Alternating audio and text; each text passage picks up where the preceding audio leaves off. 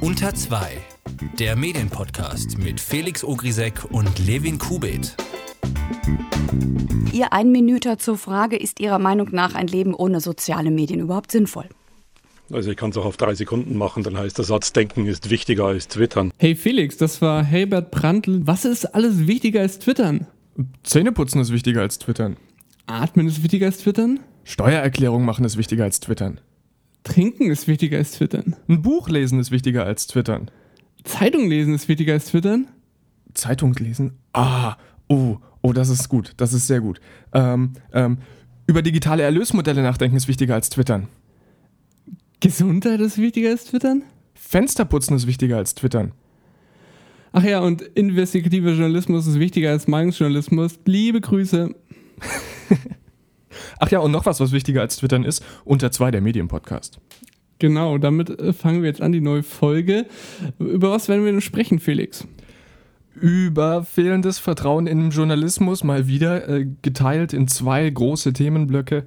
Einmal geht es um äh, Dirk Gieselmann, der nicht so ganz sauber gearbeitet hat in seinen Stücken, und dann um eine Studie, ähm, in der gefragt wurde, wie sehr vertrauen denn Mitarbeiter von großen Tech-Firmen eigentlich in die Medien? Vorher aber die Meldungen. Der Deutsche Journalistenverband und Medienpolitiker von SPD, FDP und Linke fordern ein Presseauskunftsrecht für den Bundestag. Nach einer Klage des Berliner Tagesspiegels hatte das Bundesverwaltungsgericht im Oktober vergangenen Jahres entschieden, dass nur Verwaltungsinformationen für Journalisten zugänglich sein müssten.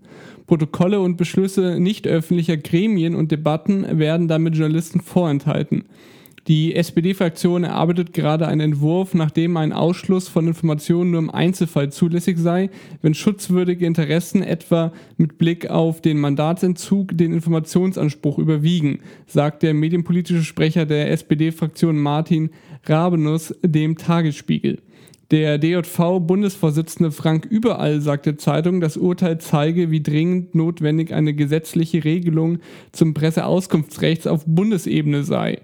Es ist zu hoffen, dass diese herbe Niederlage für die eigentlich notwendige Transparenz des parlamentarischen Geschehens keinen Bestand hat, sondern vom Bundesverfassungsgericht korrigiert wird, sagt überall weiter. Die Union sperre sich bislang gegen ein entsprechendes Bundesgesetz, schreibt der Tagesspiegel. Allerdings sei im Koalitionsvertrag eine Stärkung der Presseauskunftsrechte verabredet worden. Frankreichs Finanzminister Bruno Le Maire will eine Digitalsteuer für Internetgiganten einführen. So soll Frankreich ab 2019 3% Steuern erheben auf alle Umsätze, die mit Internetwerbung und Datenhandel in Frankreich erzielt werden. Treffen soll das vor allem die großen Konzerne ab einem weltweiten Umsatz von 750 Millionen Euro und mindestens 25 Millionen Euro in Frankreich.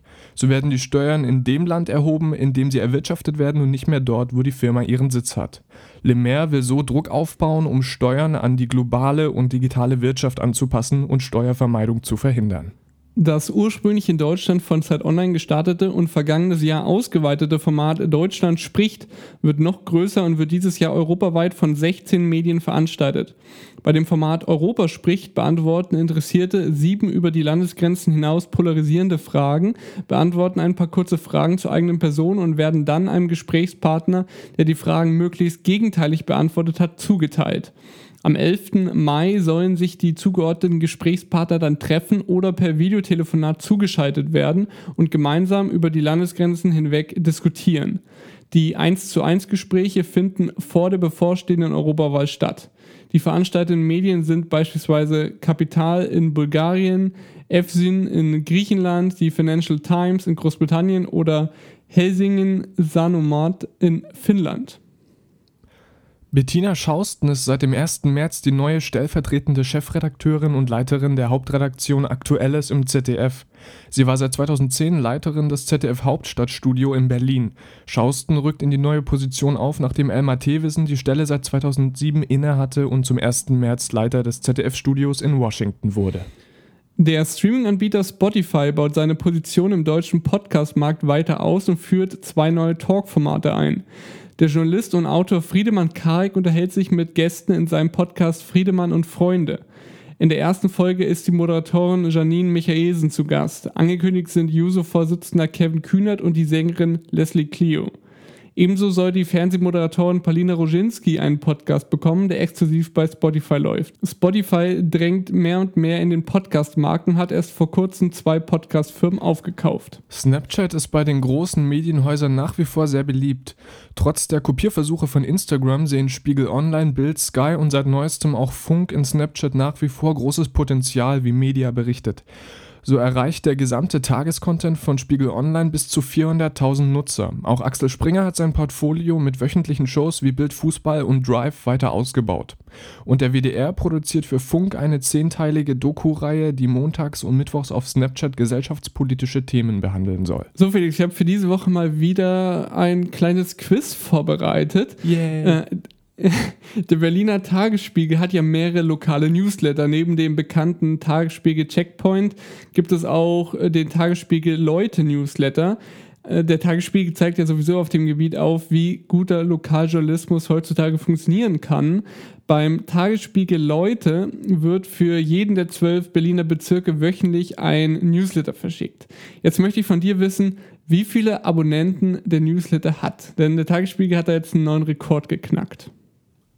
Ah, du weißt, dass ich für Newsletter absolut nichts übrig habe. Ähm, Ach, gerade deswegen ist die Frage doch schön. ja, ja, ja, also ich, es, es gibt absolut nichts, an dem ich mich orientieren könnte. Ähm, das äh, lokal speziell nur für Berlin, ne? Genau, also lesen wahrscheinlich eher nur Berliner oder die da mal gewohnt ja, haben. Ja, ja, ja, ja. Hm. Lokal, Berlin. Ich meine, Berlin ist groß, aber es gibt nicht besonders viele Leute, die Newsletter haben, wenn sie nicht gerade in der Medienbranche sind. Lassen wir es mal bei mm, 20.000. Wie viel? 20.000. Okay, das ist peinlich wenig, Felix. Möchtest du nochmal korrigieren? Ich, ich sag dir, es ist sehr weit, sehr viel zu wenig. Okay, okay. Ähm, dann machen wir noch eine 0 dran, 200.000. Das ist ein bisschen zu viel, aber schon in die richtige Richtung. Ja. 150.000 sind es. Stolze Zahl. Das ist ein, da, für, für New Wow. wow. Also für, weißt du, in meinen Augen ist ein Newsletter immer so ein sehr undankbares Medium, deswegen. Aber finde ich gut. Ich glaube, ich, ich glaub, nur du magst Newsletter nicht. ja, ja, es, es kann durchaus sein und ich lasse mich auch gerne eines Besseren belehren, aber äh, aus dieser Haltung, aus dieser Verachtung des Newsletters kommt diese niedrige Zahl. So, wir müssen jetzt mal über Dirk Gieselmann sprechen, der, das möchte ich jetzt schon mal vorweggreifen, kein Relotius 2 ist, wie ich äh, das jetzt schon des Öfteren gelesen habe. Aber dazu später mehr. Äh, Dirk Gieselmann ist der Journalist, über den wir bei Unter 2 schon vor ein paar Wochen berichtet haben, da aber noch ohne seinen Namen, weil er nicht bekannt war. Gieselmann ist der Journalist, der einige, einigen seiner Texte, die unter anderem in der Süddeutschen Zeitung, im Spiegel und in der Zeit erschienen sind, sehr viel fantasiert hat. Äh, Die SZ, Spiegel und Zeit haben sich mittlerweile auch schon von ihm getrennt. Der Medienfachdienst Media, der den Fall öffentlich gemacht hat, hat nun auch seinen Namen veröffentlicht. Dirk Giesemann ist auch nicht irgendein Journalist, sondern hat sowohl den Henry-Nannen-Preis als auch den Reporterpreis verliehen bekommen und war 2018 in der Liste der Journalisten des Jahres vom Medienmagazin auf Platz 3 in der Kategorie Unterhaltung. Also nicht irgendjemand. Ja, das ähm, Schwierige daran ist, also ja, es ist kein zweiter Relotius, aber es hat so eine ähnliche Struktur, finde ich, denn es ist einer, der zu gut war, um wahr zu sein. Das ähm, haben ja auch verschiedene ähm, Kolumnisten geschrieben. Ähm, und in dem Sinne hat es hat schon was Relotiushaftes. Er wurde mit Preisen überschüttet für Texte, die einfach zu gut sind. Tatsächlich sind die Fehler allerdings andere, denn Relotius hat ja ähm, doch bewusst und sehr aggressiv und in hoher Frequenz ähm, gefälscht. Und bei Gieselmann war es ja so ein, so, so, so ein Vermischen aus, ups, da dieser kleine Schlendrian, kleiner Zahlendreher und ähm, dann doch wieder ein paar Texte stark verfremdet. Ja, die, die betroffenen Redaktionen haben nach Bekanntwerden des Falls angefangen, eben die, die Texte von ihm zu überprüfen. Die Zeit hat in elf Texten einzelne Fehler, einzelne oder mehrere Fehler gefunden.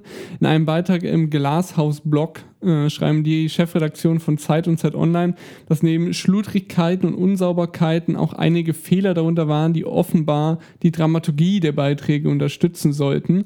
So hat die Redaktion eine Stelle gefunden, an der Gieselmann Ereignisse von mehreren Tagen zu einem einzigen Tag verdichtet habe. Die Artikel von Gieselmann hat äh, die Zeit aber sehr spärlich mit einem Transparenzdisclaimer versehen, wenn man den Hinweis am Ende überhaupt äh, so nennen kann. Also er steht auch am Ende des Textes, nicht am Anfang des Textes, wo man denken könnte, ja, gehen wir mal ein bisschen mehr in die Offensive. So steht zum Beispiel äh, zu, einem der, äh, zu einem Text über das Verhältnis von der CSU zur Kirche. Die Redaktion hat die in diesem Beitrag genannten Fakten im Februar 2019 überprüft und folgende Korrektur vorgenommen. Eine Detailbeschreibung der Pfarrkirche St. Andreas wurde korrigiert. Mehr nichts. Also hier ist weder davon zu lesen, dass Giesemann in mehreren Fällen fantasiert hat, noch dass sich die Redaktion von dem Autor getrennt hat. Die Zeit erwähnt in ihrem Glashaus-Blog auch, dass Giesemann beteuere, dass alle seine Fehler ohne Täuschungsabsicht entstanden seien. Das ist eine lustige Behauptung, denn wenn man sich die beiden Texte anschaut, die zeitversetzt im Spiegel und im Tagesspiegel erschienen sind, darin erzählt äh, Giesemann, wie er ein junges Mädchen an einer Bushaltestelle entdeckte, das sich verlaufen hatte wie er es dann nach Hause brachte und wie er sich dabei fühlte. Darum geht es so. Und die Geschichte ist, wie gesagt, im Tagesspiegel erschienen und im Spiegel, nur mit dem Unterschied, dass im Spiegel, in der Spiegelversion Sommer ist, im Tagesspiegel Winter. Im Spiegel heißt das Mädchen Emily, im Tagesspiegel Annelie. Im Spiegel macht das Mädchen Pirouetten auf einem Parkplatz, im Tagesspiegel balanciert es auf einer Betonmauer. Das könnte ich jetzt noch so ein bisschen weitermachen. Äh, und es zeigt, dass hier offensichtlich bewusst Details geändert wurden. Am dreistesten finde ich ja diese phonetische Ähnlichkeit zwischen Annelie und Emily. Ja, äh, Marvin Schade war das ja, der, der, den Fall aufgedeckt hat und er hat auch ähm, in, in, seinem Text dazu entdeckt, dass eben Pirouetten, Parkplatz, Balancieren, Betonmauer auch jeweils zwei Alliterationen sind. Also er hat sich dabei wohl tatsächlich was gedacht. ja, das war also in dem Sinne schon eine beabsichtigte äh, äh Fälschung oder ein beabsichtigter Betrug. Spannend finde ich übrigens in diesem äh, Mediaartikel äh, von Marvin Schade.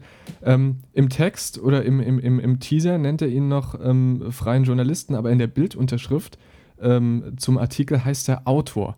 Was ist es denn jetzt? Ist es ein Autor oder ist es ist es noch ein Journalist? Das finde ich ist eine spannende Frage, weil er schreibt ja relativ bunte Stücke, er ist auch Buchautor und erzählt da Geschichten aber mit Journalismus hat das dann nicht mehr so viel zu tun. Ich glaube, die meisten, soweit ich mich erinnere, haben auf den Autorenseiten steht äh, immer Autor, freier Autor. Ähm, aber apropos Autorenseite, nachdem ich ja vorhin die Zeit dafür kritisiert habe, dass sie sehr sparsam mit Transparenzhinweisen umgeht, muss ich das natürlich hier der Vollständigkeit halber noch einmal ausführen, der nicht nur die Zeit spart, sondern auch andere Medien, für die Giesemann geschrieben hat. Auf der Autorenseite von Zeit Online ist Giesemann noch ein ganz normaler, freier Autor wie jeder andere. Ironischerweise steht unter dem Gesichtspunkt, das treibt mich an. Das, was niemand sieht, muss aufgeschrieben werden. Hm. ja, das äh, SZ-Magazin hat ebenso spärlich transparent offengelegt, dass Giesemann mehrere Fehler in mehreren Medien gemacht hat. So heißt es beispielsweise unter einem Text: Hinweis der Redaktion: In einer früheren Version des Textes waren vier TripAdvisor-Bewertungen ungenau oder unrichtig wiedergegeben. Also auch nichts Genaueres zu lesen zu Giesemann. Äh, auf der dazugehörigen Autorenseite des SZ-Magazins zeigt sich Giesemann noch als richtig origineller Typ. Da steht es steht zum Beispiel unter einem Artikel: Dirk Giesemann wird auf Reisen immer für einen Finn gehalten in jedem Land der Welt, außer in Finnland. Er freut sich über sachdienliche Hinweise, warum das so ist. Und auch bei Cicero und beim Tagesspiegel wird kein Hinweis auf seinem Autorenprofil ähm, genannt. Ich finde das Vorgehen der, der großen Leitmedien, die das ja nun mal sind, ähm, auch relativ fragwürdig. Denn, also ich glaube, ich würde, wenn ich das in der Hand hätte, diese Artikel einfach rausnehmen und da dann ähm, einen Text hinsetzen. Sorry, dieser Artikel von äh, Gieselmann, von Dirk Gieselmann ähm, war unsauber, wir haben ihn rausgenommen. Und auch die Entscheidung, den, den ähm, Namen nicht zu nennen, finde ich interessant. Das hätte ich, glaube ich, auch gemacht, weil er hat nun mal diesen Fehler gemacht, egal wie klein oder wie groß er war. So war das ja auch bei, bei Klaas Relotius dann irgendwann. Also erst haben sie das online gelassen äh, und eben gleich einen ähm, Disclaimer geschrieben, dass sie die gerade prüfen. Und nachdem sie es geprüft haben, haben sie sich dazu entschieden, alle runterzunehmen. Ich weiß nicht, ob das jetzt bei ihm unbedingt der Fall war, war äh, der Fall sein muss, weil die Redaktionen haben die Texte ja jetzt geprüft. Sie sind damit, glaube ich, auch äh, schon fertig.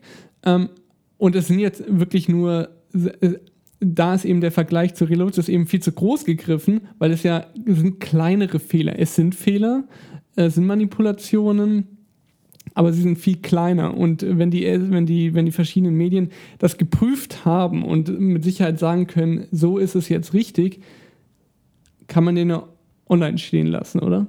Ja, das ist so ein bisschen die Frage, wo ist, wo ist so der Schwellwert zum, zum hundertprozentigen Betrug am Leser, um das mal so plakativ zu sagen, und wo kann man sagen, ja, komm, Flüchtigkeitsfehler. Aber das Problem was, ist da was eben... Man, was, man, was man auf jeden Fall, finde ich, machen sollte, wäre das möglichst transparent und offensiv nachstellen man am Anfang des Artikels und sagen, hey, wir haben uns von dem getrennt, er hat viele Fehler gemacht, nicht nur bei uns, sondern auch bei anderen Medien.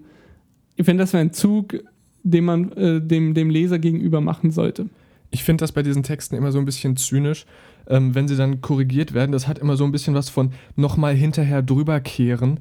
Ähm, wobei einfach jeder, der das dann liest, weiß oder beziehungsweise nicht weiß, ähm, ob, er, ob er dem noch glauben möchte, unab äh, ganz unabhängig davon, ob es dann korrigiert ist oder nicht. Weil wenn man dann diesen Text vor der Nase hat und weiß, ja, das ist der Text, in dem geschludert wurde. Ich glaube, es wäre für, für das Image, also jetzt aus einer PR-Sicht gesprochen, besser alles, was mal nicht gestimmt hat, darunter zu nehmen. Ähm, zumindest äh, in der Hinsicht, äh, dass es Texte waren, in denen absichtlich mhm. äh, gefälscht wurde. Ja. Du hast ja auch angesprochen, dass die, dass die Medien, keiner der Medien selbst haben den Namen von, von Giesemann genannt, außer eben der Media, der den dann aufgedeckt hat. Ähm, das finde ich auch nochmal interessant, weil sie ja auch irgendwie so immer argumentiert haben, ja, wir wollen das weitere Berufsleben, also jetzt paraphrasiert, das weitere Berufsleben äh, von Giesemann irgendwie nicht ruinieren oder so. Aber es ist ja für jeden Arbeitgeber interessant zu wissen, dass dieser Journalist oder dass ein Journalist sehr viel fantasiert hat. Ja, und ich glaube auch, dass das nicht die äh, Methode ist, um ihn für sein weiteres Berufsleben zu schützen, denn wir wissen, die Medienbranche ist ein, ein Dorf, ein Nest, um das nicht zu sagen. Und das Einzige, wovor da geschützt wird, sind die Leser die den äh, Namen dann nicht kennen, aber ich bin mir ziemlich sicher, dass jeder in der Medienbranche spätestens nach drei Tagen wusste, wer diesen Artikel geschrieben hat. Marvin Schade hat in, in seiner Recherche ist da auf einen sehr interessanten Text von Giesemann gestoßen, der im Juli 2017 im Zeitmagazin erschienen ist. Er heißt Mein Leben als Igel und an einer Stelle entlarvt Giesemann sich ziemlich selbst. Ich lese das mal kurz vor. Meine Schüchternheit reproduziert sich immer wieder selbst durch den Vergleich mit der erschlagenen Zahl von anderen, die besser, größer und schöner sind als ich. So ist es auch beim Schreiben, das durch einige bizarre Zufälle zu meinem Beruf geworden ist. Irgendwann, denke ich, muss doch auffallen, dass ich dieses Handwerk gar nicht recht beherrsche. Seit über zehn Jahren lebe ich nun schon von dieser Angst aufzufliegen. Wenn ich auf meine Ausrüstung schaue, ein Notizblock, ein Diktiergerät, Stifte, kommt sie mir vor wie Karnevalrequisiten. Ja, das ist äh, äh, zynisch passend. Ich finde das, ähm, also diese Unsicherheit, das finde ich, könnte, könnte ein Schlüsselfaktor sein. Ich bin mir sicher, es gibt noch mehr Leute, die äh, irgendwo ähm, gemurkst haben in ihren Texten. Und Wahrscheinlich. Ich, und ich glaube, dass diese freie Mitarbeit das große Problem ist, da dann äh, Fristen einzuhalten und sonst vielleicht nicht mehr beauftragt zu werden. Ich glaube, wenn die Leute einfach ein Haus hätten, äh, von dem sie wüssten, dass es immer hinter ihnen steht, auch wenn sie mal länger brauchen, dann würde sowas gar nicht passieren. Dahingehend fand ich auch interessant, äh, was äh, Marvin Schade, als er den Spiegel angefragt hatte, gefragt hat. Nämlich, er, er schrieb, ähm, können Sie ausschließen, dass Giesemann die Spiegelversion auf Wunschdruck der Redaktion verändert, angepasst hat? Das ist eine berechtigte Frage, finde ich. Naja, es ist eine steile These auf jeden Fall. Mhm. Ähm, aber das ist, ja, das ist ja so grundsätzlich was auch nach Relotius aufkam, diese Debatte, ähm, inwieweit muss alles szenisch perfekt dargestellt sein? Gibt es diesen Erwartungsdruck aus der Redaktion? Inwieweit sind äh, äh, Redaktionen so flexibel mit, hey, aus der Sache hat sich jetzt keine Geschichte ergeben, dazu kann ich euch jetzt keinen Text liefern? Oder gibt es diesen Druck, ey, wir haben das mit dir besprochen, du musst jetzt liefern? Ja, ich glaube, dass Gieselmann und auch Relotius da einfach ein Symptom von redaktionellen Praxen äh, und Handlungsmustern sind. Ähm, denn es gibt eben nicht immer die perfekte Geschichte. Und das ist ja auch, also Journalisten sollen ja irgendwie äh, Informationen kommunizieren, auch bei so bunten Stücken, äh, die aus der Welt gegriffen sind, die irgendwo vor einer Haustür stattfinden könnten. Und keine Geschichte ist perfekt auf dieser Welt. Und sich davon zu verabschieden und das alles ähm, möglichst schön zu schleifen, ich glaube, das wäre ein äh, guter erster Schritt. Zu guter Letzt äh, vielleicht noch, äh, du hast das vorhin schon angesprochen, ich noch nicht. ähm, du, du, du hast, du siehst irgendwo eine, eine, eine Pers oder einen Vergleich zu Relotius. Ähm, ich finde, man kann den Fall Giesel, Gieselmann nicht Relotius 2 nennen, wie zum Beispiel, dass der FAZ, äh, ehemalige FAZ-Herausgeber Müller-Vogt getan hat.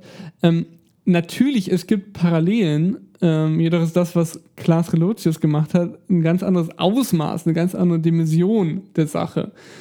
Natürlich, ähm, wir können nicht jeden Journalisten, der Fehler gemacht hat und äh, Dinge fantasiert, in die, in die Klaas Relotius-Skala einordnen. Das heißt aber nicht, dass Giesemanns journalistische bzw. nicht journalistische Arbeit nicht zu kritisieren ist. Das ist sie auf jeden Fall. Aber ich sehe da nicht so richtig, das Klaas Relotius 2 zu nennen. Ja, also wenn man das gesamte Bild anschaut, dann kann man da sicher nicht von einem Relotius äh, 2 sprechen, aber wie du schon gesagt hast, es gibt Parallelen.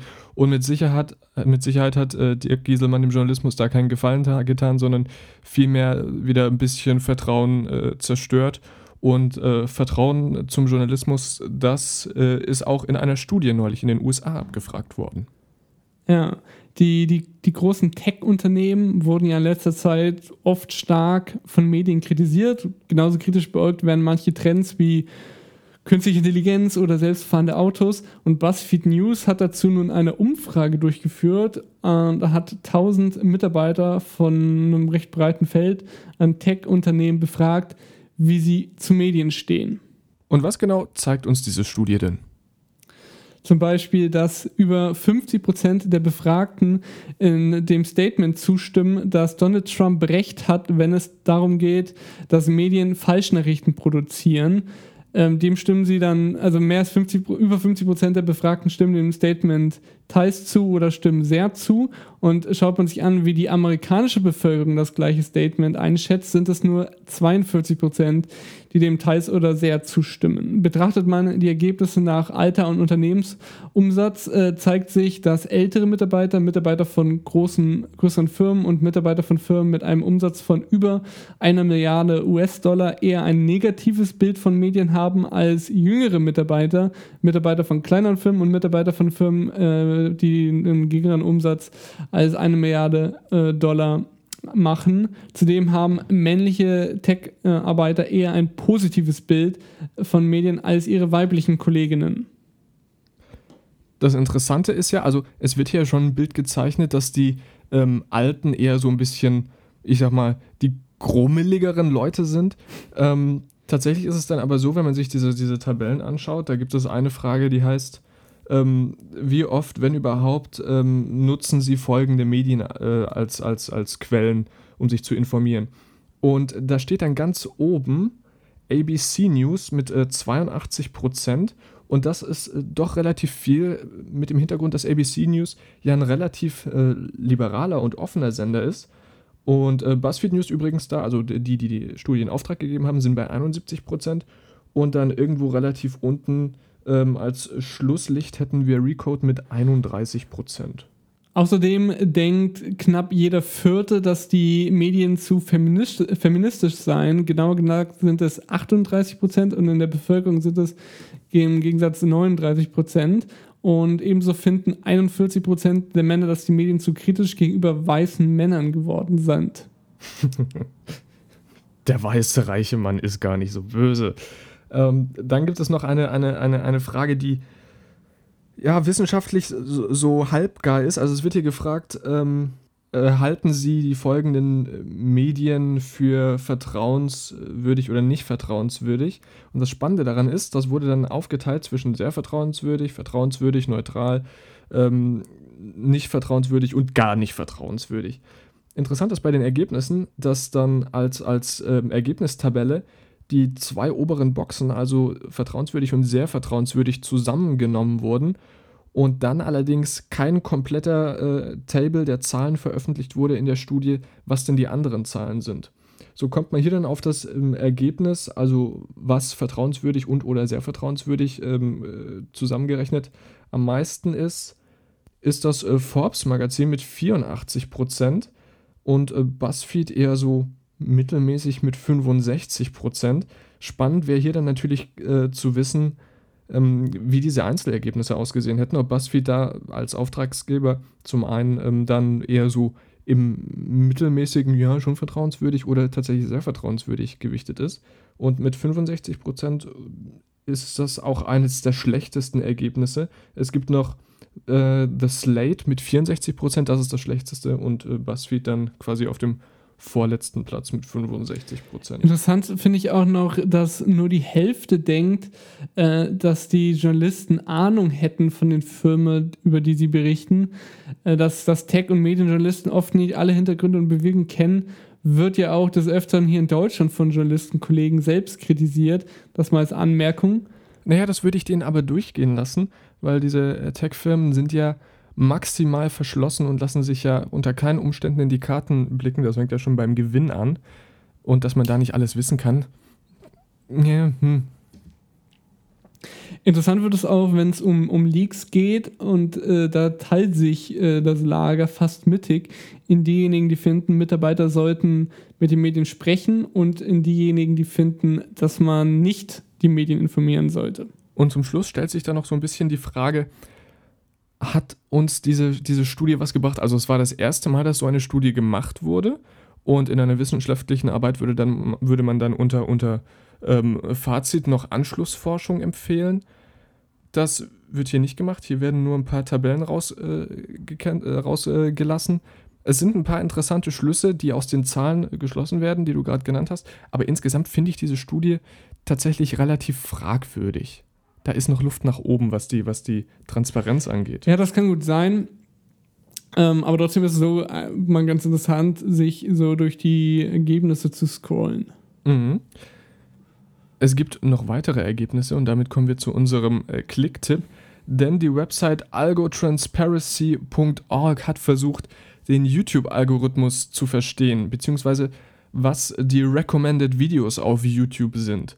Die Recommended Videos, das sind die, die man rechts neben dem eigentlichen YouTube-Video bekommen hat, äh, angezeigt bekommt. Und ähm, diese Plattform versucht herauszufinden, was da denn äh, genau dahinter steckt und welches Video basierend auf dem, was man schaut, als nächstes kommt.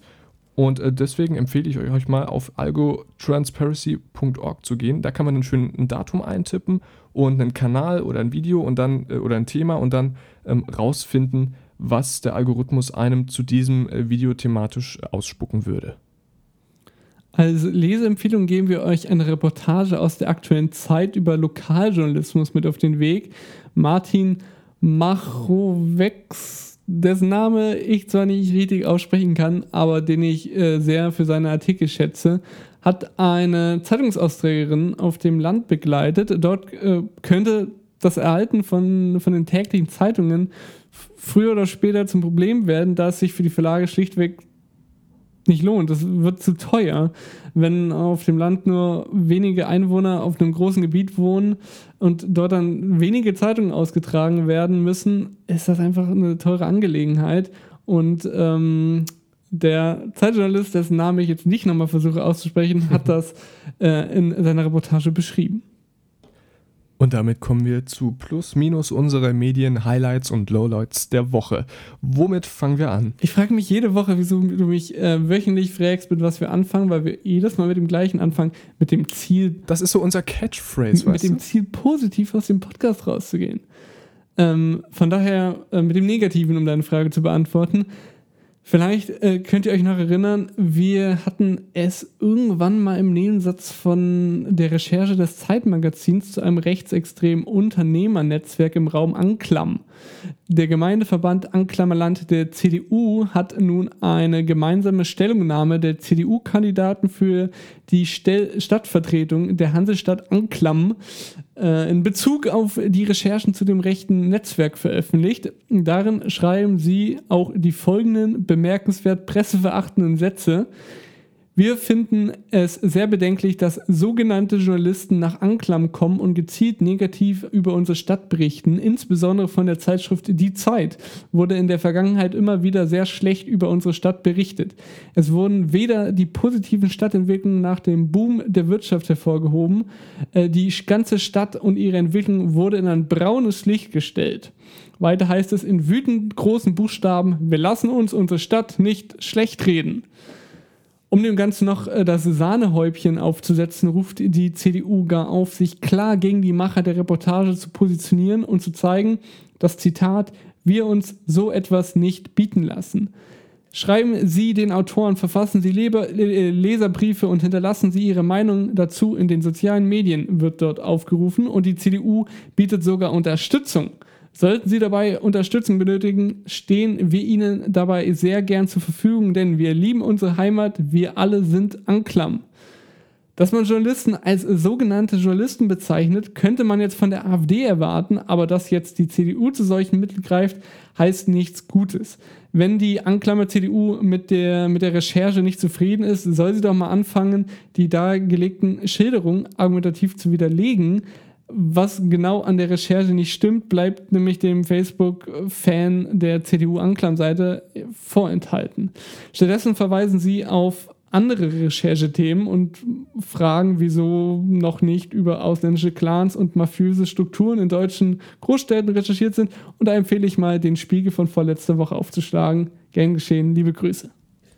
Da würde ich als Journalist einfach einen Entschuldigungsfresskorb hinschicken, der so teuer ist, dass sie es nicht annehmen dürfen als Politiker. dieser, dieser, dieser, äh, dieser Negativpunkt ist ein klassisches Ach Leute. Und gestern am 8. Äh, März habe ich äh, auch nochmal ein Ach Leute entdeckt, denn da hat die BBC einen Artikel rausgehauen, der auch von The Sun hätte sein können, also dem äh, Pendant zu unserer Bildzeitung. Denn die BBC macht da auf mit der Überschrift Killed in 2019, the UK's first 100 victims. Und darunter dann ein, eine Fotokachel mit 28 Personen, die dieses Jahr in England schon gestorben sind. Darunter dann wenig Text, viele bunte Grafiken davon, wie wer durch was gestorben ist, mit einer schönen Karte, multimedial aufbereitet. Aber diese Überschrift und diese Fotokacheln sind schon maximal schäbig und es hat so ein bisschen was von Tribute von Panem. Das ist überhaupt nicht würdevoll. Ähm, ich hätte wirklich nie gedacht, dass ich mal eine Lanze für Digitalstaatssekretärin Dorothee Bär brechen werde. Aber jetzt ist es soweit. Bär war zu Besuch bei dem Interview-Podcast der Zeit alles gesagt und sie war so dermaßen gut vorbereitet, wie man es sich eigentlich nicht vorstellen kann. Der Podcast, der vom, von Zeitmagazin-Chefredakteur Christoph Arment und Zeit Online-Chefredakteur Jochen Wegner moderiert wird, geht meist sehr lange, auch weil das Prinzip ist, dass der Gast den Podcast mit einem Codewort beendet. Bär hatte sich wirklich alle bisher erschienenen Folgen, die wirklich teilweise vier, fünf Stunden lang sind, angehört und hatte wirklich alle Insider parat und kannte alles. Da ist dann zum Beispiel, mm, dass, dass Jochen Wegner immer anfängt zu betonen, dass er ja schon öfters hier aus seinem Privatleben erzählt habe. Ähm, und es wird so gegenseitig immer aufgefordert, ah, der Jochen erzählt wieder aus seinem Privatleben so. Ähm, und, und Christoph Ammen, der drückt sich immer erfolgreich davor und das wollte Dorothee Bär jetzt ändern und hat zu den beiden auch recherchiert. Auch, auch das hat sie so argumentativ dargelegt weil, äh, oder so ausgedrückt, ähm, wie auch Christoph Arment und Jochen Wegner es immer machen, weil sie sagen, ja, sie hätten alles zu ihren Gästen gelesen und durch sich Archive gewälzt. Und so hat das eben Dorothee Bär dann auch in dem Running Gag so gesagt. Und sie hat ja auch Geschenke für die beiden gehabt, die nicht irgendwelche sind, sondern wirklich welche mit Hintergedanken. Und äh, es gab dann auch in dem Podcast so Situationen, wo Arment oder Wegner sich gegenseitig fragen, wer nochmal das war, der das und das ge gesagt oder gemacht hatte. Und dann ist es nicht einer der beiden Journalisten, der antwortet, sondern Bär, die Blitschen sagt, ach ja, das war der Lindner. und, und sie wusste auch sogar, dass, dass, dass Wegner im Gespräch mit, mit äh, Robert Habeck über eine Stunde gebraucht hat für seine 30 schnellen Fragen. Ich fand das wirklich beeindruckend, wie gut vorbereitet Bär war und glaube, so ein so hervorragend mit den Eigenschaften und Eigenheiten des Formats auseinandergesetztes Gespräch noch nie gehört, gelesen oder gesehen zu haben. Fünf sehr gut investierte Stunden. Ähm, dass Bär aber gut vorbereitet war, bedeutet nicht zwingend, dass sie stets gut wegkam und nur gutes Zeug von sich gegeben hat. Hört euch den Podcast am besten selbst an. Und, und wenn wir gerade schon bei dem Podcast sind, muss ich noch die Folge ansprechen, die vorgestern erschienen ist. Zu Gast war Ex-Tagesthemen-Moderator Ulrich Wickert.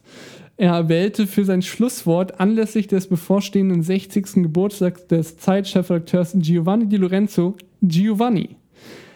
Dass es noch mehr Giovannis auf der Welt gibt, zeigte sich spätestens nach zwölf Minuten. Da war der normalerweise mehrere Stunden lange Podcast nämlich auch schon wieder vorbei. Mein Highlight ist nicht ganz so spektakulär und wurde auch schon von sämtlichen Medien aufgegriffen. Ich finde es allerdings einfach sehr lustig. Es geht natürlich um äh, Donald Trump und Tim Cook, die sich äh, getroffen haben. Und Donald Trump hat dann den Apple-Chef Tim Cook so genannt. Tim Cook fand das gar nicht schlecht und hat dann äh, kurze Zeit später auf seinem Twitter-Account seinen Namen geändert in Tim Apple, beziehungsweise in Tim und das Apple-Logo. Das hat mir sehr gut gefallen, dass er darauf eingestiegen ist. In dem Sinne, das war unter Ogrisek. Mein Name ist Felix 2. Macht's gut. Ach nee, das war falsch. Fuck. ja, ich fand das auch sehr lustig. Und äh, damit sind wir äh, am, am, Ende unseres Podcastes angelangt. Äh, vielen Dank fürs freundliche Zuhören.